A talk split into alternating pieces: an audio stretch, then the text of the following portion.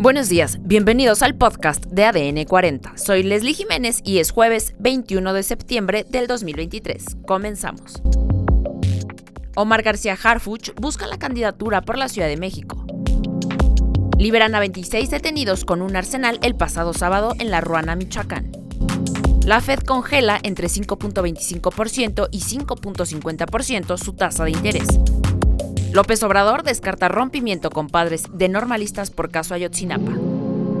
Pero antes, en nuestro tema principal, los migrantes de Eagle Pass.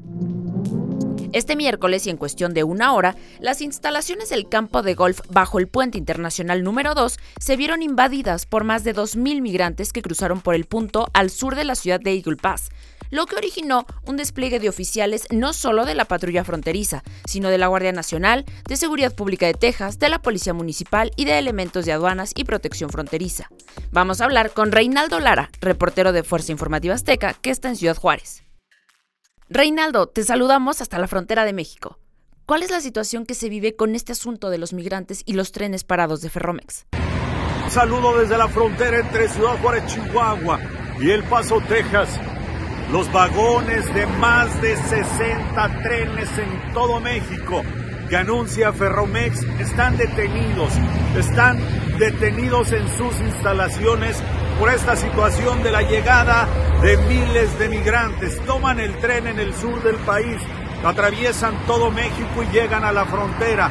En este caso, están llegando a Ciudad Juárez. Y es que miles de migrantes, según patrulla fronteriza, está reportando que por día se entregan mil migrantes aquí en Ciudad Juárez.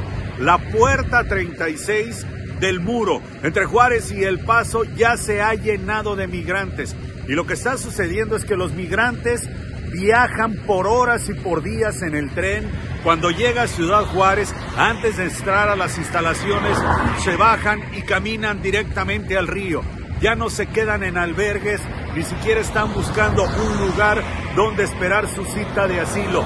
Ellos llegan directamente, se van al río y se entregan. Esto también ha provocado que Aduanas y Protección Fronteriza cierre uno de los puertos importantes el puente Córdoba de las Américas de tráfico de camiones de carga hacia los Estados Unidos, generando largas filas en otros cruces. Todo a raíz de la llegada masiva de migrantes en vagones del tren y los trenes se quedan llenos de ropa, de carpas, de basura, de botellas de agua con las que viajan los migrantes desde el sur de México hasta el norte acá. A Ciudad Juárez, mi reporte desde la frontera de Chihuahua. Gracias Reinaldo por este reporte. Vamos a escuchar ahora lo que pudiste conversar con migrantes que están en la frontera. ¿Cuánto hicieron? Duro. Duramos 10 días en tren. ¿10 días? En, ¿Desde dónde lo tomaron? Quedamos 3 días y medio varados en el tren en el desierto. Venezuela. ¿Cuándo llegaron? Tenemos un mes ya que llegamos. Un mes. ¿Y en qué se vinieron ustedes en el tren? En el tren, ¿Por qué decidir cruzarse por el río? tres meses. Que parece que es la única ¿Aquí a Juárez? Sí. opción. Parece que están recibiendo la gente albergues o algo? más organizada. En otros temas, Omar García Harfuch, quien fue secretario de Seguridad Ciudadana de la Ciudad de México, afirmó que participará en el proceso interno de Movimiento de Regeneración Nacional para la selección del coordinador de la defensa de la Cuarta Transformación en la Ciudad de México, rumbo a las elecciones del 2024, es decir, por la jefatura de gobierno de la capital. Aunado a ello, anunció que estaría en tiempo completo recorriendo las 16 alcaldías para escuchar a la gente. Además, un juez federal decretó como ilegal la aprehensión de 26 personas detenidas durante un operativo en conjunto realizado por elementos de los tres órdenes de gobierno, el pasado sábado 16 de septiembre en la tenencia de Felipe Carrillo Puerto, mejor conocido como La Ruana, durante la acción operativa en la que participó el Ejército Mexicano, Guardia Nacional, Guardia Civil y la Fiscalía General del Estado. Aseguraron en una oficina de la tenencia un arsenal de 15 armas largas, dos cortas, así como un equipo táctico. Fueron detenidos 20 hombres y 6 mujeres. En otras noticias, la Reserva Federal de Estados Unidos decidió este miércoles poner en pausa nuevamente el ajuste a su tasa de interés de referencia, en una medida similar a la esperada por el mercado. Con ello, el tipo de interés del Banco Central de Estados Unidos queda en un rango de 5.25% y 5.50%. A corto plazo, se espera que la Fed siga proyectando otra alza de tasas antes de que concluya el 2023, probablemente en su reunión del 31 de octubre al 1 de noviembre. Además, el presidente López Obrador descartó que pueda generarse algún rompimiento con los familiares de los estudiantes tras los dichos de que el ejército mexicano ha obstaculizado las investigaciones. El mandatario afirmó que su gobierno no les ha fallado y que seguirá trabajando para esclarecer los hechos ocurridos la noche y madrugada del 26 y 27 de septiembre del 2014 en Iguala.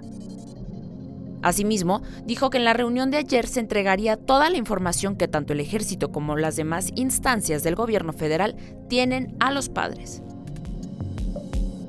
Y en los espectáculos, Peso Pluma cancela concierto en Tijuana tras amenazas del cártel Jalisco Nueva Generación el pasado 12 de septiembre aparecieron en Tijuana narcomantas con amenazas a peso pluma para que no se presentara el próximo 14 de octubre en la ciudad. Los mensajes firmados por el cártel Jalisco Nueva Generación fueron colgados el mismo día en que el cantante se presentó en la gala de los BMA, donde estuvo nominado a Mejor Artista y Mejor Canción Latina.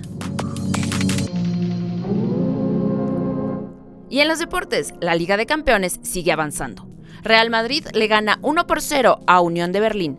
Real Sociedad empató 1-1 con el Inter de Milán. Y el Arsenal le ganó 4 por 0 al PSB. Esto fue todo por hoy en el podcast de ADN 40. Yo soy Leslie Jiménez y recuerda seguir a ADN 40 en Spotify, Apple o tu plataforma de audio favorita.